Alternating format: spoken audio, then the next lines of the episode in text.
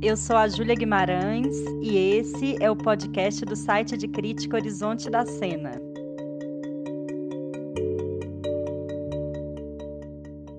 E hoje, para encerrar a temporada sobre teatro e pandemia, a gente vai conversar sobre a presença dos dispositivos, suas funções e contradições no teatro digital. Eu tenho a companhia hoje de dois integrantes do Horizonte da Cena, a Luciana Romagnoli. Oi, Júlia. Oi, pessoal. E o Guilherme Diniz. Olá, Júlia. Olá, Luciana, tudo bem? Oi, Guilherme. Então, para abrir essa conversa, eu queria trazer rapidamente uma reflexão inicial sobre essa própria noção de dispositivo, porque atualmente a gente está totalmente dependente e condicionado a esses dispositivos eletrônicos todos. Estamos usando alguns deles para gravar esse podcast, mas a noção que vem da filosofia de dispositivo coloca, né, esse termo vinculado a um conjunto mais heterogêneo de elementos, né, que podem ser tanto discursos, instituições, instalações arquitetônicas, leis, proposições filosóficas, e que a própria rede que existe entre cada uma dessas instâncias, que são também instâncias de poder, é também considerado o dispositivo. E a lógica dessa, dessa filosofia dos dispositivos é que eles permitem ou não que coisas possam ser ditas, ouvidas, pensadas a partir deles, que eles condicionam modos de subjetividade, de subjetivação, e que a própria ideia de sujeito, de alguma forma, está condicionada por essa inter interação que o Agamben chama de interação entre seres viventes e dispositivos, que é dela que emerge uma certa noção de sujeito. Ou seja, se hoje a gente está muito mais condicionado, né, pelo contexto da pandemia, a lógica, né, pelo menos desses dispositivos digitais, né, e se o funcionamento deles hoje condiciona muito mais nosso cotidiano, né, o que isso acarreta tanto nas produções é, artísticas quanto nas construções de subjetividade. É um pouco sobre isso que a gente vai falar. Também pensar um pouco como é que a lógica né, do algoritmo, como é que o funcionamento dessas plataformas estão, de alguma forma, produzindo um tipo de interação, limitando a produção de outras. E, para começar, eu queria perguntar para vocês, né, Lu e Gui, como que vocês têm enxergado o papel, a visibilidade, né, e a função dos dispositivos nessas criações digitais atuais. Bem, eu saúdo novamente quem nos ouve e são, são muitos aspectos é, estéticos, econômicos e éticos envolvidos nisso, né? Mas eu queria começar por uma questão é, que é a radicalização dessa auto-performance que esses dispositivos estão nos impondo nesse momento. Eu falo isso pensando que tem uma regressão da vida pública, né? É, no momento em que as, os espaços de convívio, de disputa, de dissenso, de construção, de negociação, de cidadania, né? E de país, eles estão fechados, né? Na medida do possível, as pessoas estão confinadas nas suas casas ou nesse momento em que eu falo, mais estados restringiram as atividades essenciais somente, a possibilidade de trânsito pela cidade. Então, a gente tem uma regressão do espaço público e uma migração desse espaço para o espaço digital. Mas não é um espaço público, o espaço digital, é um espaço mediado justamente por dispositivos como esse no qual nos ouvem, esse no qual falamos, e tantos outros que vão constituindo essa rede, é, sobretudo das mídias digitais, que hoje imperam tanto na nossa vida e é, a gente se dedica tanto a elas, tanto tempo e tanto da nossa subjetividade, das nossas relações, né?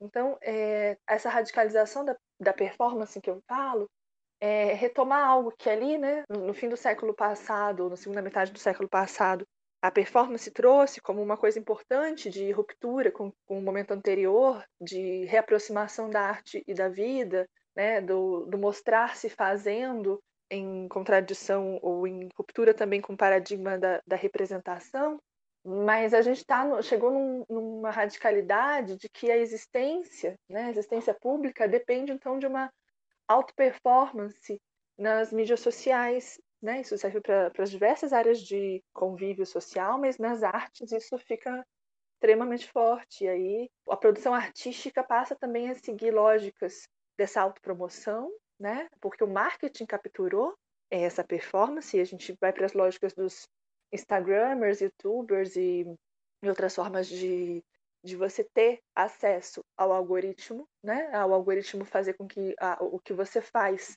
chegue às pessoas, porque por não ser de fato um espaço público, não chega, não há essa possibilidade de chegar, chegar igualmente às pessoas a nossa produção. Então, como fazer com que a gente se, se torne visível, né? Como ser visível, como ser é, notado, como existir no meio digital. A resposta a essa pergunta implica uma submissão às regras, ao modo de operação desses dispositivos que regem essas essa forma de circulação das informações que a gente vive hoje. E aí é o lugar que eu acho que a gente está mais preso nesse momento. E a produção artística, porque também é atravessada, ou até se sustenta, né, dentro desse mercado capitalista neoliberal que está mais precarizado do que nunca, ela não consegue ter autonomia suficiente para, de fato, também é, se contrapor, para apresentar uma crítica a esse modo de operação, porque muitas vezes ela está lutando justamente por alguma visibilidade e para isso ela também tem que estar tá jogando a regra do YouTube, do Facebook, do Instagram, do Zoom, enfim. É, essa fala inicial não é muito otimista, mas é a principal inquietação que eu tenho agora nesse contexto. Passo a palavra para você, então, Guilherme. Correto. É, eu tendo a concordar, sim, com o diagnóstico, né, com a análise que você faz, Lu, e tem um aspecto da conceituação de dispositivo né, que Foucault traz e que você aponta que diz respeito ao jogo tenso, problemático entre o dito e o não dito. Você mencionou mais explicitamente o visível, mas há também o não visível. Então, eu percebo na, na produção artística né, de uma maneira geral e, e panorâmica, que né, os dispositivos virtuais online, eles não apenas acentuam essas relações de força e de poder que já se engendram no modo convivial, não virtual, mas eles também reformulam outras dinâmicas de exclusão, de cerceamento e de circulação ou não do que é visível que é notado, e inclusive instituem outros parâmetros de legitimação na configuração da imagem, na promoção ou não daquela produção, nos anúncios que são pagos, enfim, na publicidade que o próprio dispositivo, né, no seu conjunto de estratégias,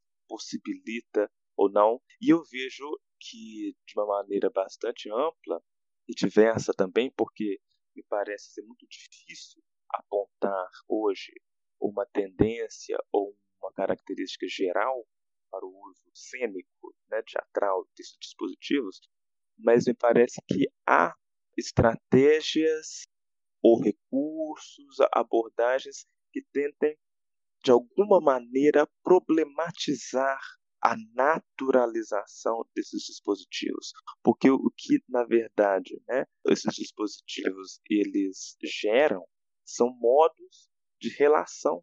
Eles condicionam relações, eles condicionam modos de olhar ou de não olhar. E o olhar é uma relação. Então, na verdade, quando eu penso a produção dos coletivos, dos festivais online, né, das mostras, há sim tentativas, algumas bastante estratégicas, bastante críticas, de, de alguma maneira, problematizar ou rasurar o poder, como você muito bem disse, né, o poder capitalista, poder hegemônico que esses dispositivos, cada vez mais hoje, né, no contexto pandêmico, vão gerar e organizar. Né? E há também, ligado a isso tudo, problemas, dilemas éticos, estéticos e que estão intimamente conectados a problemas, a questões econômicas, no modo como que os artistas, os coletivos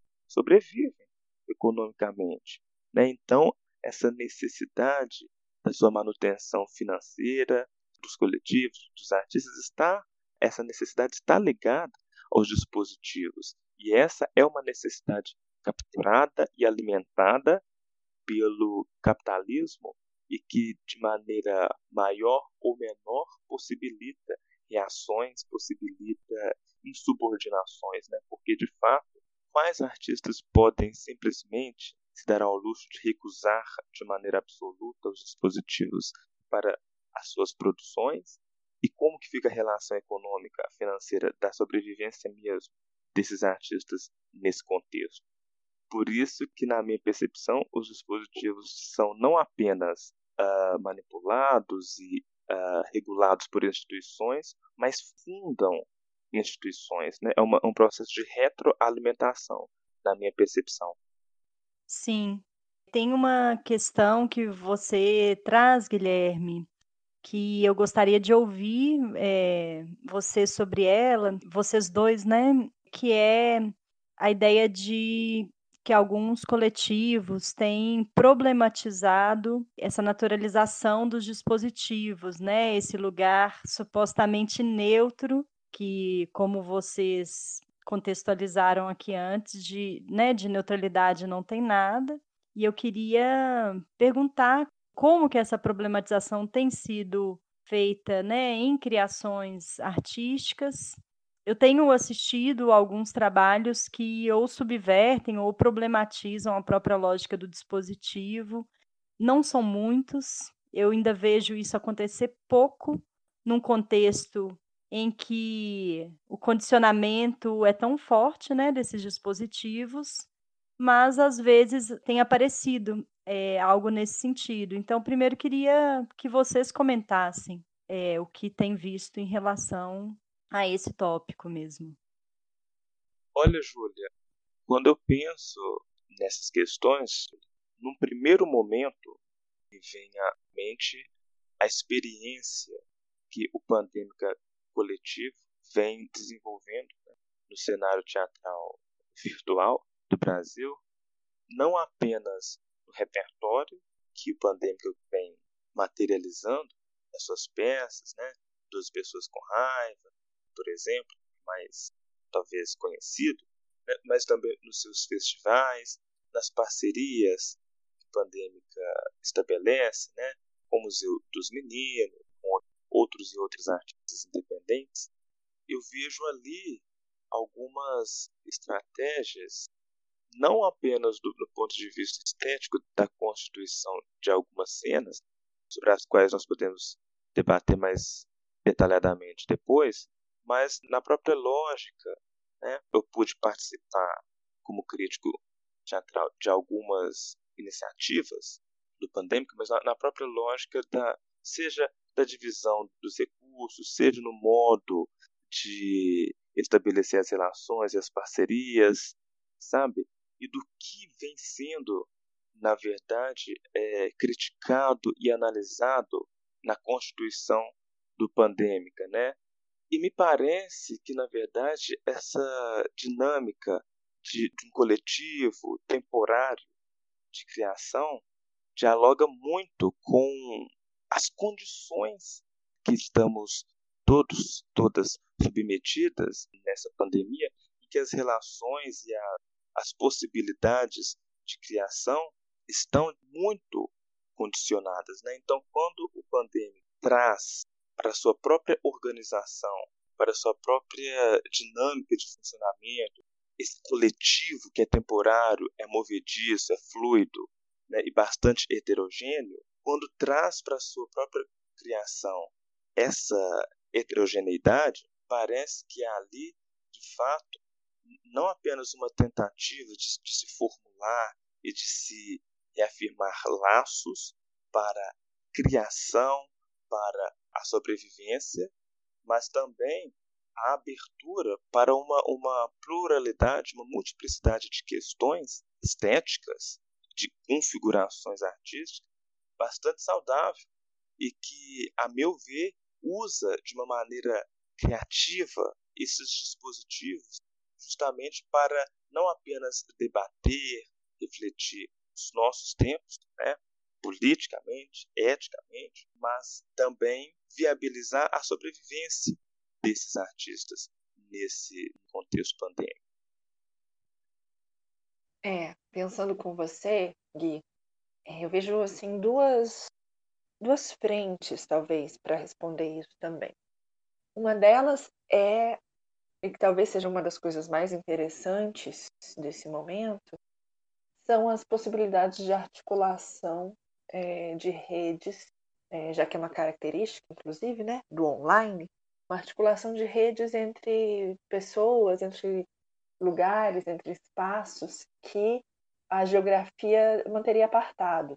E nesse sentido, então, eu acho que é mais interessante, por exemplo, o uso que está sendo feito dos dispositivos para a configuração de festivais ou de mostras envolvendo né, produções que não estariam dentro dos grandes festivais é, do eixo Rio-São Paulo, do, enfim, não estariam dentro do, do, da, dos espaços mais instituídos do teatro, dentro né, do que do estava configurado até 2019, até início de 2020.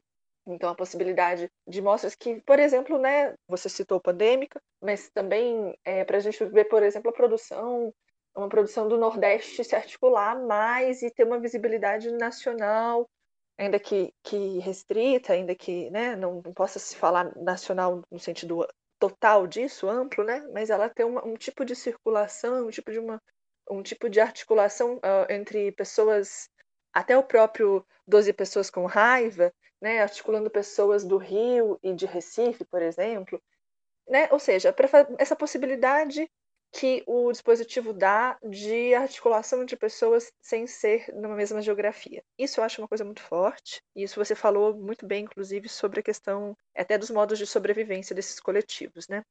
E a outra frente que, que me chama atenção é então é a frente da própria cena. Como é que esses questionamentos aparecem na cena?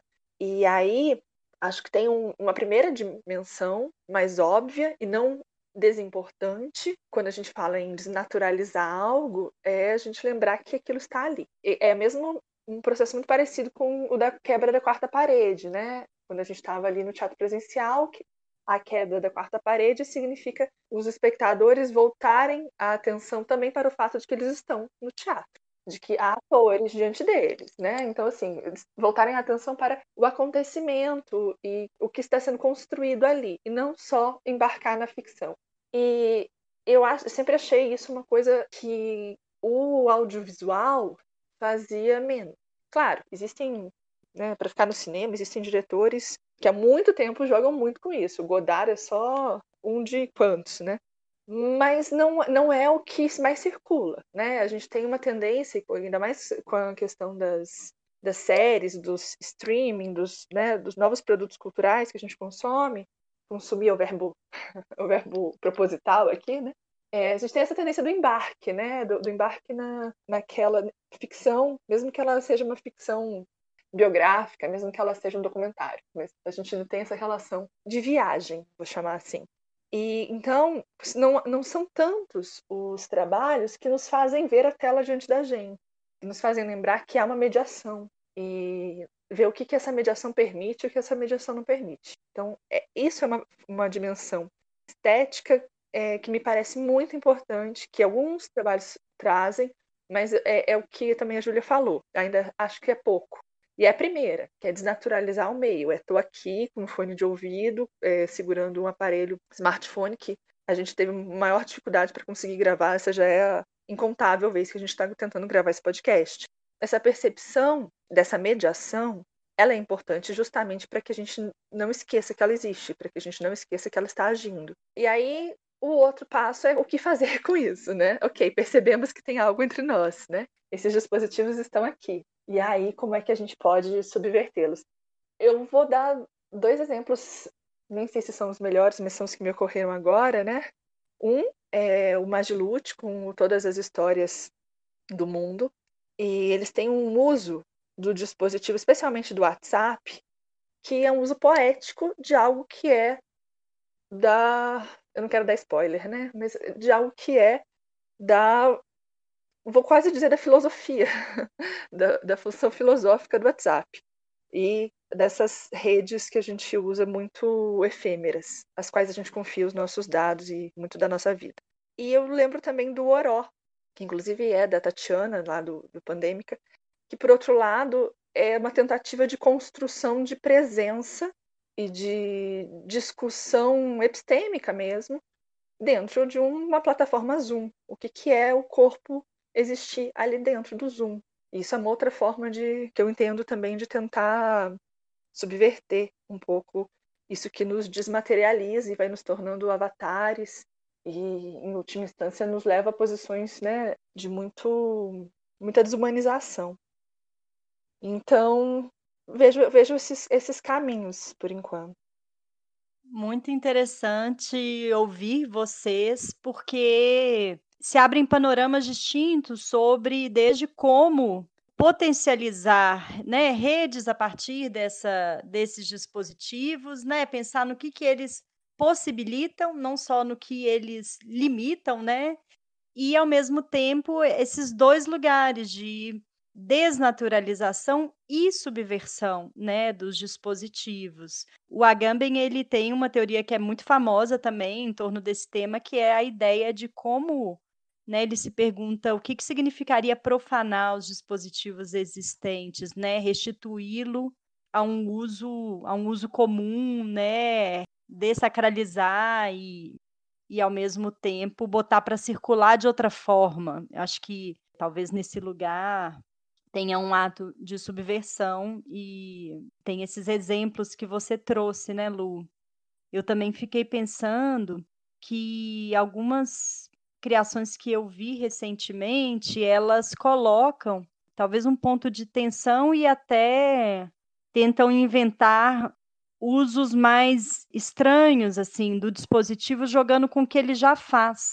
Então, eu assisti recentemente uma, uma série de que são criações abertas para algo que pode vir a virar um, um, um, espetáculo, mas que agora é uma pesquisa cênica da Janaína Leite, que no carnaval ela fez uma série chamada Porno Shows, que tem a ver com uma pesquisa sobre a pornografia a partir de um, de um livro do, do Bataille que chama História do Olho, então, já achei muito interessante como que nesse momento a questão do, do olhar também está muito forte nesse, nesse momento em que o palco se converteu nas telas.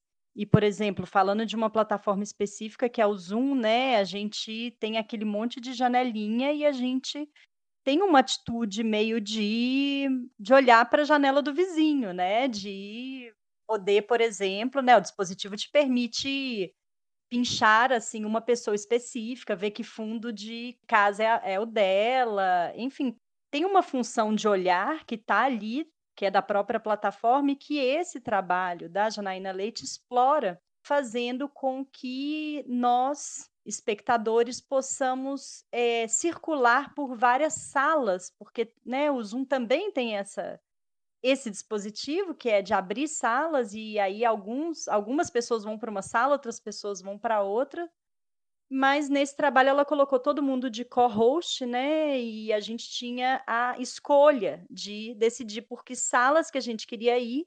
O que estava sendo exibido nessas salas tinha a ver com o livro do Bataille, que eram pessoas que estavam se exibindo dentro desse contexto da pornografia de algum modo, né? Cada um com a sua subjetividade, com o modo de exposição que escolheu, e a gente poderia ficar ali vendo e também vendo os outros espectadores interagindo com essa exposição ou não. Então tinha uma certa atitude de decisão de como que a gente ia trabalhar nosso olhar. E é nesse sentido que eu vi um certo modo de tanto de intensificação, né, do que, que aquele dispositivo está propondo e que nem sempre é visível, mas também de uma certa não sei nem se é subversão a palavra, né? Mas de, um, de jogar a questão para cada um que está assistindo, já que a gente que decidia, né, como ia transitar ou não por aquelas salas.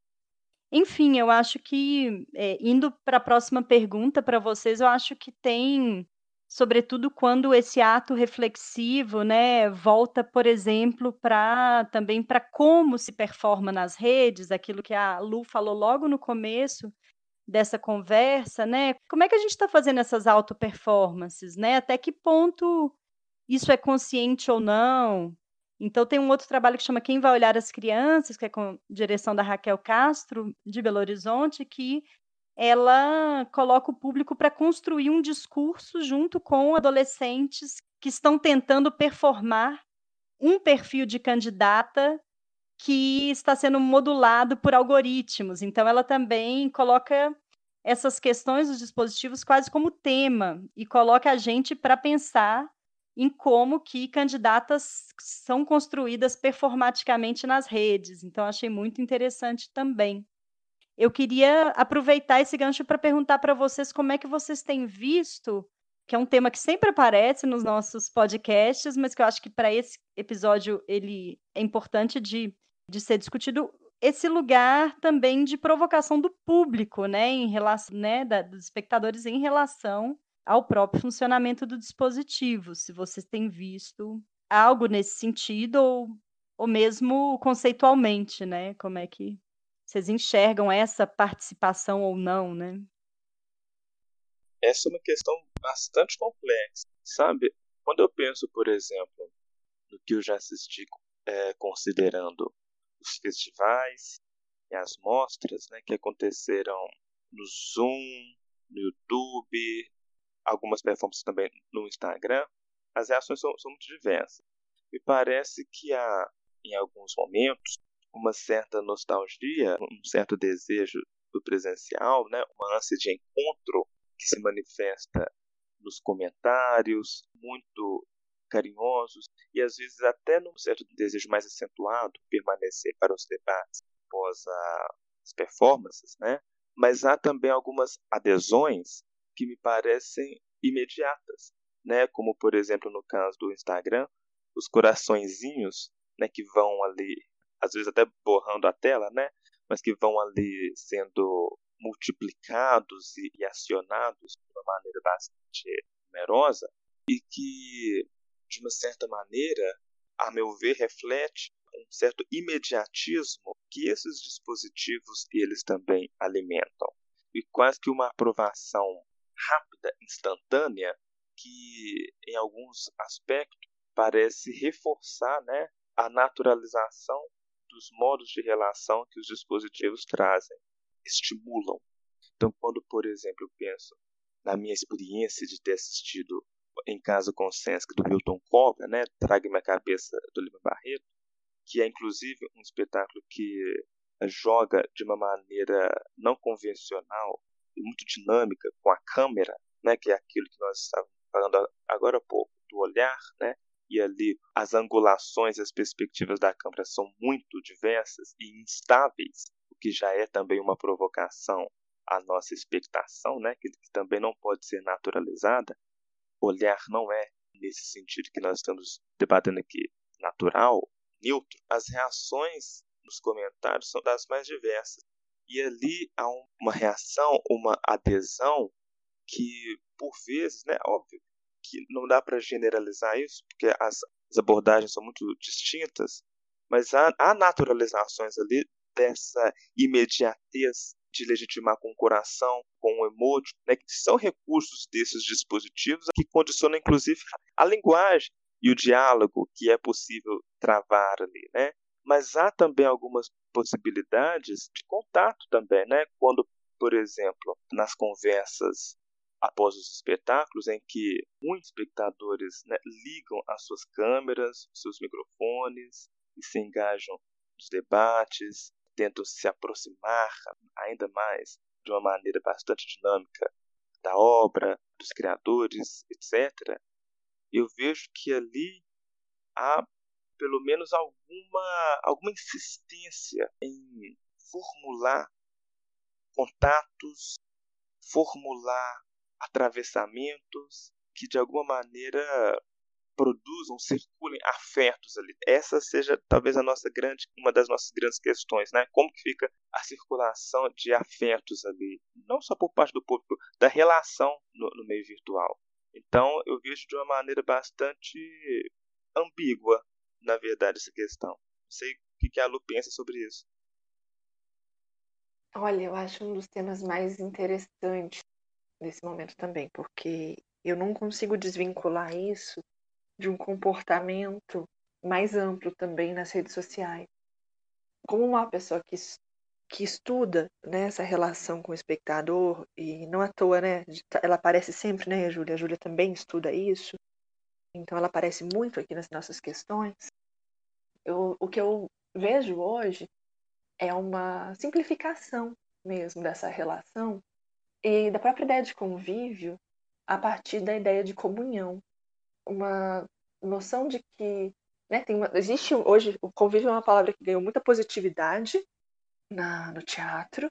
Só que né, então é, ela, ela acaba capturada também por uma lógica mercantil e num sentido de positivação e num sentido que eu chamo um sentido de manada e que diz muito dos nossos comportamentos nas redes sociais e tem a ver também com essa questão de estarmos muito mais como avatares do que como corpos implicados.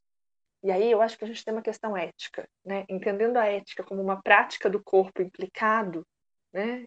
Desse corpo engajado que precisa responder, eu vejo menos isso e mais uma dinâmica que tem a ver com o que você falou, Gui, de adesão, de regulação e de julgamento. Então, a mesma questão da auto-performance, por dizer assim, a performance já é auto, né? Mas é uma forma de tornar ainda mais evidente. Essa mesma auto-performance que a gente fala necessária ao artista, ela se tornou também a auto-performance do espectador, né? E como todos estão se olhando, as câmeras estão abertas, está todo mundo olhando o que o outro está fazendo, você tem que mandar o seu like. Existe também, então, uma luz acesa sobre o espectador que, dentro dessa lógica do tipo de relação que se estabelece nas mídias sociais de aprovação por meio de emoticons e por né, o tipo de aprovação, a lógica do like, a lógica do like basicamente, né, do curtir, é, faz com que o espectador também tenha que responder daquela forma, com uma imediatez, de fato, né? Termina o espetáculo, abrem-se as câmeras ou é, tá todo mundo mandando seu coraçãozinho e aí, e você, né? De que maneira você vai reagir? E a sua reação está ali, sob a luz, exposta, publicizado também. Isso tanto para adesão, e aí, né, se tem uma adesão de uma parte, existe uma certa pressão em relação ao restante, mas também para os mecanismos de, de julgamento, né? E a gente vive um momento assim, né, muito delicado em que a nossa força política acaba é muitas vezes capturada por alguns discursos muito redutores, né, quase slogans, em que o que é movimento político vai se tornando cada vez mais uma, um refrão é, de mercado. Né? todas as capturas do pink money, do black money, é, eu não lembro o termo agora, mas tem o dinheiro da mãe, tem o dinheiro, enfim. Né? Todos esses nichos que são nichos de de luta política se transformando é, em algumas esferas em pequenos bordões, em verdades absolutas e que são usados de forma de forma imediatista. Isso é automática e de forma que acaba sendo na verdade uma forma também extremamente mercantilizada. E, então a gente perdendo aquilo que era justamente a problematização, o pensamento, o, o, o, o posicionamento ético e vai se tornando performance né? Repetição, mas aí também é uma repetição disso. E aí eu acho que a gente tem um outro problema. Então eu acho que assim, existe uma, uma regulação do público diante dessa luz que se acendeu sobre ele nas redes sociais, que é justamente o contrário do que uma ideia de convívio que fosse permitir que esses corpos agissem ali eticamente, que aparecessem os dissensos e que aparecessem as negociações, e que aparecessem as singularidades, o que de fato essa, essa ideia poderia propor. Então, eu acho que tem realmente um mau uso disso e muito difícil de escapar, muito difícil hoje. Só complementando uma, com uma questão, Lu, que você me, me provocou, talvez possa estar sendo produzido, gerado e de maneira capitalista orquestrado uma certa espetacularização da reação do público regulada por esses dispositivos pelos seus recursos de legitimação imediatos e como que isso gera ruídos na comunicação e na relação. É bem por aí, né? Porque o que eu percebo, dialogando com você, é que esses dispositivos eles instituem essas relações e que, de novo, mesmo de uma maneira uh, estetizante, talvez, não dissolve as relações de força. A aprovação, o coraçãozinho, por mais colorido que seja, ele não escapa das relações de força, das relações de poder que estão ali, né? Porque o, o mesmo uh, avatar que manda o coraçãozinho é o mesmo avatar que manda o que pode enviar o dislike, né? Então, olha como que as, as relações elas ficam limitadas, né? E as relações de poder continuam ali imiscuídas e na minha percepção até espetacularizadas e reguladas por esses dispositivos, né? Isso, é uma infantilização, né, da, das nossas possibilidades de ação, porque ela coloca muito de novo isso que você chamou de legitimação.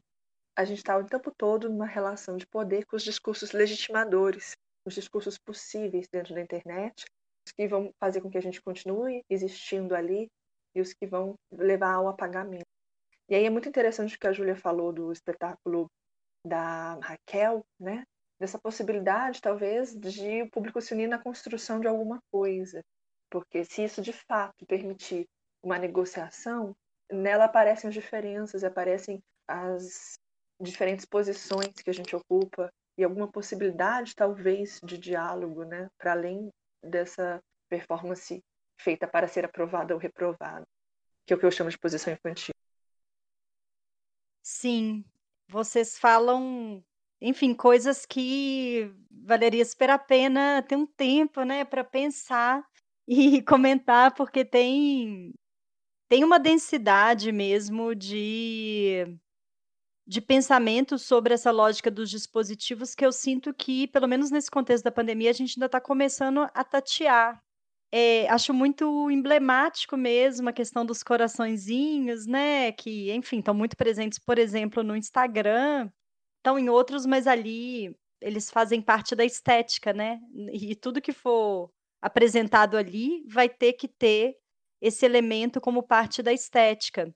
Concordo com o que você diz, Lu, que muito da interação que é proposta pela estrutura, né, pelo desenho desses dispositivos, ela é extremamente infantilizada.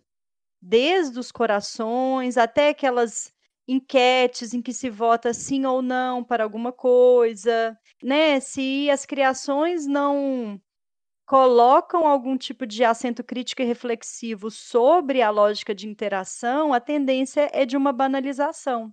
E como, se a gente concorda né, com, com esses filósofos que dizem que os dispositivos também constroem subjetividades, que subjetividade é essa de um espectador em diálogo com essas estruturas tão simplificadoras. E aí eu até penso também, enfim, não sei nem se vale a pena render tanto essa questão, mas tem algumas obras que chamam, né, convidam o espectador para dar um depoimento sobre o que assistiu, o que me pareceu inicialmente muito interessante como um mecanismo de uma recepção, né, uma recepção colocada, né, exposta, enfim, como no teatro presencial seria aqueles papeizinhos, né, que a plateia recebe, preenche, entrega para o grupo no final do espetáculo, dando um retorno. Só que, como está nas redes, como está na lógica do fazer e mostrar que faz, muitas vezes esses depoimentos vão se tornando também espetacularizados, sempre positivos, sempre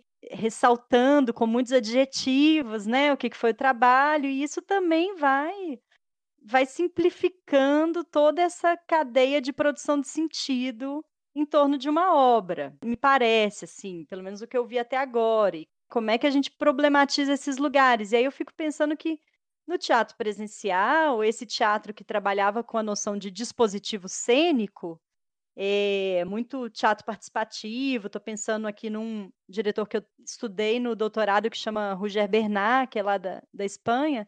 Existia uma ideia de problematizar o lugar em si do espectador, né? Assim, né? Numa obra participativa, qual que é meu papel? Que papel que eu estou fazendo aqui, às vezes até sem me dar conta, né? Sobretudo o espectador de uma sala, de uma sala escura, ele está participando, mas tem um modo com suas regras de participação. Então tem muitas criações que vão problematizar justo isso. Como eu participo numa obra, né? E isso numa plataforma em que a interação é a regra, isso não tem aparecido. E eu acho curioso, e acho que um desvio disso tem a ver com o que você falou também, é, Lu. Que negociação é possível ali, né? Como é que a gente convive de um jeito mais de sensual, mais de construir algo juntos em negociação? Não sei, só reverberando o que vocês estão falando e aí só puxando para uma, talvez que seja a última questão, assim, que eu tenho pensado muito que esses espaços eles também condicionam uma estética, que tem tipos de criação que talvez caibam mais nesse espaço, modos de atuação, formas de criação. Então a gente está vendo uma proliferação de palestras performance, por exemplo, porque justamente lidam com arquivo, lidam com documentos, que o espaço da tela já é um bom espaço para que isso seja exposto. Ou então o Zoom, por exemplo, né? Ele condiciona uma estética que tem pouco plano de fundo.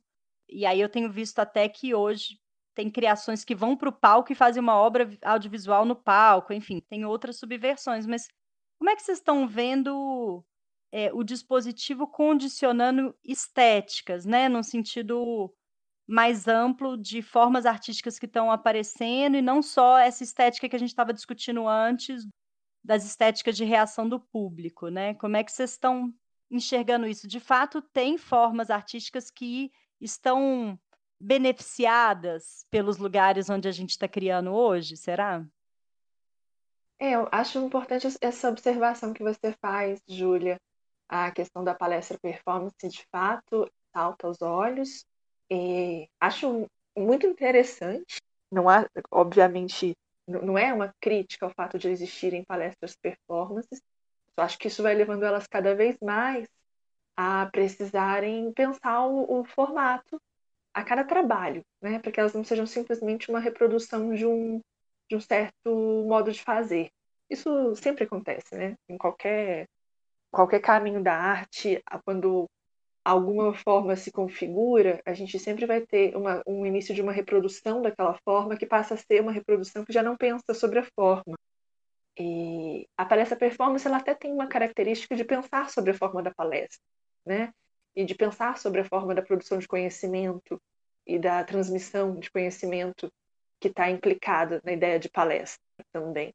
Mas eu ainda acho, ainda sinto assim que há mais para ir além justamente nesse ponto, né, de, de além do conhecimento racional e discursivo. E aí eu gosto bastante do trabalho que eu já mencionei da Tatiana Henrique no Oró, porque é uma palestra performance, mas é uma palestra performance que justamente questiona a forma de produção de conhecimento atrelada à palestra, né? E questiona isso na ação, no corpo. Se eu pensar na palestra performance, por exemplo, da Grada Quilomba, tem questionamentos importantíssimos ali, mas eu ainda vejo uma mulher sentada, falando e mostrando, mostrando vídeos, né? E aí a Tatiana, por exemplo, ela vai trazer muito de um, uma construção de saber pelo corpo em movimento. Seja qual for, então, a forma estética, ela sempre vai depender do, do modo único, né? Do caso a caso em que os artistas tomam aquilo e como eles reinstituem aquela forma e repensam o que está em jogo naquela forma. Então, a gente tem a questão dos solos, muito forte, a questão da frontalidade com a câmera, ou então, se não os solos, esse jogo de janelas do zoom, né, também como uma forma artística bastante recorrente. Alguns trabalhos que foram, então, justamente para a problematização do olhar, foram para a tela preta ou para a tela branca, né, ou seja, foram para é, supressão da imagem. ir para um trabalho sonoro maior, que pode ser interessante, mas é sempre no caso a caso, porque eu não acho que existe uma forma que em si é mais interessante do que as outras, depende sempre do que aqueles artistas estão fazendo naquele trabalho específico. Mas eu vejo que existe também uma questão que está muito ligada justamente à questão econômica, né? E à questão da pandemia. Então, tanto de uma precarização dos meios de produção, então os artistas de teatro não, não têm necessariamente acesso a grandes tecnologias caras que uma produção audiovisual é, demanda, né? Por mais que hoje em dia a gente possa fazer quase qualquer coisa com o celular, em termos de acabamento, em termos de construção estética, é, realmente o dinheiro para a tecnologia faz diferença. E a questão da pandemia que também limita é, para além disso, né? Ela limita cenários, ela limita encontros. Então, não é só que a gente está fazendo hoje um, um teatro online, a gente está fazendo um teatro online confinado. Eu já falei isso não aqui, mas eu acho isso muito importante de ser lembrado sempre. Né? É um teatro digital confinado, com as restrições Inclusive, então, para quantos técnicos vão poder trabalhar ali, qual é o espaço onde eu vou poder gravar, é, quantos espaços. Então, tem mais coisas em jogo além só da questão dessa migração para o audiovisual e para online. Eu concordo com a Luciana de que é, de fato, muito complexo é, é difícil mesmo responder a essa questão, porque é uma questão que continua em expansão, ela não se resolveu e creio que não vai se resolver, ou pelo menos não vai se resolver tão rapidamente. As produções continuam a ser feitas, as tentativas, as insistências, as formulações, tanto artísticas, isso da criação estritamente, quanto crítica das análises, elas continuam a ser tecidas, mas essa questão ela me remete novamente a uma outra pergunta né, que diz respeito aos dispositivos, uma pergunta inclusive, né, Júlia já vem se debatendo sobre ela, né, como uma pesquisadora dos dispositivos cênicos também, que é quais os regimes de enunciação, visibilidade, né, são produzidos ou ocultados pelos dispositivos. Para mim, uma das grandes questões estéticas dos processos criativos está ligada a esses regimes de enunciação e de visibilidade que são produzidos ou ocultados pelos dispositivos. Né?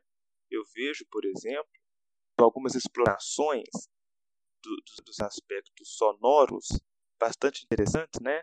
Por exemplo, algumas peças sonoras, como Maré, que insistem né, não na visibilidade da tela, mas uma experiência sonora que se afaste né, de uma certa produção maciça de visibilidades do, dos quadradinhos, dos emojis, né, e nos convida a uma outra experiência dos sentidos.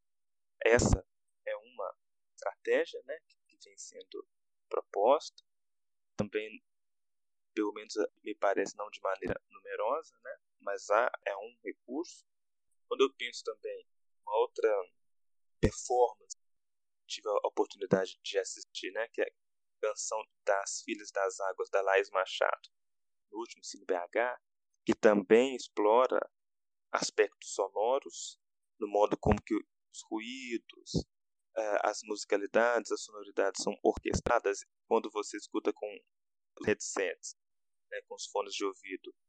É, o som caminha, pelos ouvidos, né, quase que numa, numa experimentação 3D do som, há aí alguma, alguma possibilidade que de alguma maneira problematize aquela visibilidade hegemônica, dominante, né, do ter que ver, do ter que olhar né, de uma maneira automática.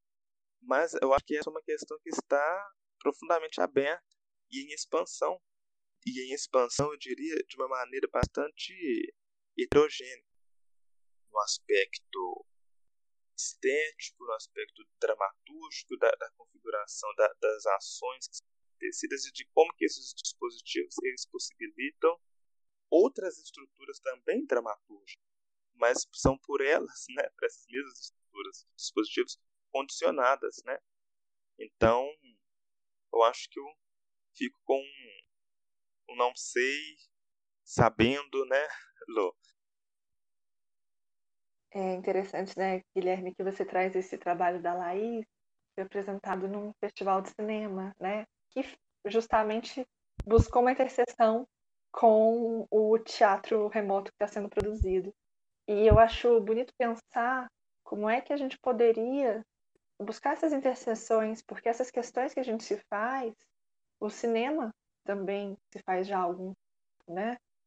E você ressaltou o fato de que essa performance foi apresentada no Festival de Cinema, mas uma das questões estéticas que podem ser mais exploradas e reformuladas sempre é, de fato, o questionamento das supostas purezas das linguagens. Eu acho que essa talvez seja um ganho reformulado que esses dispositivos né, podem apresentar. Questionar de fato purezas, essências. Né? Eu acho que o teatro digital que vem sendo produzido questiona com mais força, óbvio que agora num contexto pandêmico, né? porque esses questionamentos não são recentes, mas questiona numa chave diferente as essências, as purezas, que de fato são problemáticas relativas tanto na apreciação, na relação com as obras, quanto na, na própria constituição, no processo criativo delas.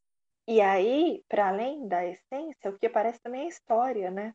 Às vezes o que diferencia teatro e cinema é a história. De onde vem aqueles artistas, de onde vem aquela produção. Porque embora a gente lide com coisas muito parecidas, é, a própria crítica de teatro e de cinema ela pouco conversa. Né? Então a gente sabe que existe assim problematizações que são feitas lá e que são feitas aqui, mas elas não são feitas em conjunto, elas não são colocadas em atrito. Eu acho que é o momento que a gente pode colocar elas em atrito e ver as soluções e os sentidos que cada um desses campos foi historicamente construindo e entender também para onde ir a partir disso. Perfeito. É muito interessante ouvir vocês, porque, de alguma forma, essa questão que você traz, Gui, né, de questionar esse meio, né, questiona com mais força a pureza, essas essências problemáticas, que foi a discussão que talvez mais apareceu naquele primeiro momento, né, da pandemia, sobre o é ou não é teatro, e que, enfim, o desdobramento delas também que a gente conversou bastante no episódio anterior sobre criações intermídia, é, foi um desdobramento de se abrir de uma maneira bastante interessante e radical. Não que isso não acontecesse né, no contexto do, do teatro presencial, mas que possibilitou desdobramentos dessas relações intermídia, desde a relação com o audiovisual, né, e, e, os, e isso evidencia os pontos de interseção que já existiam mas que por se tratar de histórias diferentes, de contextos distintos, como a, a, a Lu fala, nem sempre isso fica tão evidente, né? E alguns festivais estão tentando problematizar essas interseções, potencializar, enfim, mas também com, com outros meios, né? Como é que essas misturas do teatro migrado para o digital e para esses dispositivos têm surgido e sido potencializadas, né? Então, enfim, a gente falou, a gente falou muito da das questões, né, dos problemas éticos, estéticos, políticos, institucionais desses dispositivos, mas talvez essa seja uma uma potência a ser explorada, assim. E eu queria me despedir de vocês, agradecer muito, dizer que para mim foi uma uma expansão do pensamento mesmo, ouvir vocês e pensar sobre sobre essas questões que eu acho que são tão complexas e urgentes para o nosso tempo, né, vinculadas a essa noção de dispositivo. Queria pedir para vocês que façam suas palavras finais também. Obrigada, Gui. Obrigada, Lu. Eu agradeço também por esse diálogo, por essa interlocução tão prazerosa e inquietante né, dessas questões candentes. Eu queria aproveitar e dizer que foi um alívio né, ter conseguido gravar. Foi uma luta para a gente né, enfrentar os dispositivos de gravação para de fato efetuar e registrar né, esse diálogo tão prazeroso e que dialoga com uma série de questões estéticas, políticas, econômicas do nosso tempo e do nosso contexto teatral contemporâneo. Foi um prazer. É, foi graças e apesar do Discord que a gente conseguiu gravar esse episódio. E essa talvez seja a questão também, né? É, tem uma contradição a sustentar, a não querer simplificar muito rapidamente, que é o que essa lógica capitalista às vezes nos pede, né? Para simplificar muito rapidamente, para ficar mais digerível. A gente tenta não fazer isso, pelo menos de vez em quando, e manter problema aberto e nos manter em trabalho em questão. Eu agradeço muito, Guilherme e Júlia, por essa conversa, que eu achei bastante instigante, e pela possibilidade da gente estar aqui junto. E quem nos ouve também. Obrigada. Queria agradecer também a vocês ouvintes que seguiram com a gente até aqui e dizer que esse episódio se encerra com uma indicação de livro e que com ele a gente fecha nossa temporada inaugural sobre teatro e pandemia. Até a próxima!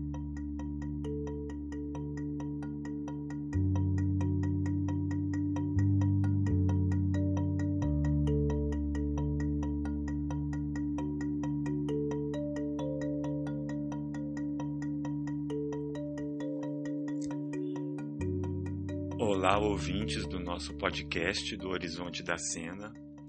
Eu sou Clóvis Domingos, sou crítico, pesquisador, artista das artes da cena e vim participar aqui desse podcast fazendo é, um anúncio, compartilhando uma dramaturgia né, é, com vocês.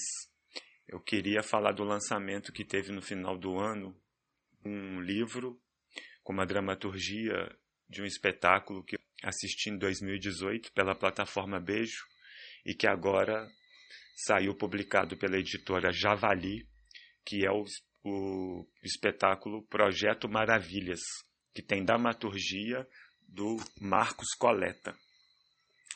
É, tá um livro muito bonito, com imagens, tem uma apresentação do professor e pesquisador Luiz Morando, e, e nesta dramaturgia, ela fala de corpos, né? O projeto Maravilhas fala de corpos que habitam a cidade.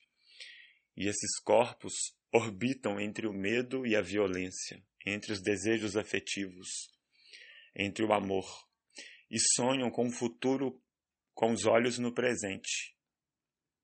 Futuro este que tem que ser construído como, a, como se dá aqui numa metáfora de um jardim. É uma dramaturgia e também é um espetáculo que parte de um acontecimento histórico né, e real, que foi um crime no Parque Municipal, em Belo Horizonte, em 1946. Então a peça faz um diálogo com esse acontecimento e vai fazendo um recorte é, a partir dos desejos homoafetivos das personagens que estão em cena, né, com os espaços da cidade, os espaços urbanos, na busca por um jardim onde as diversidades e a diferença possam de fato coexistir.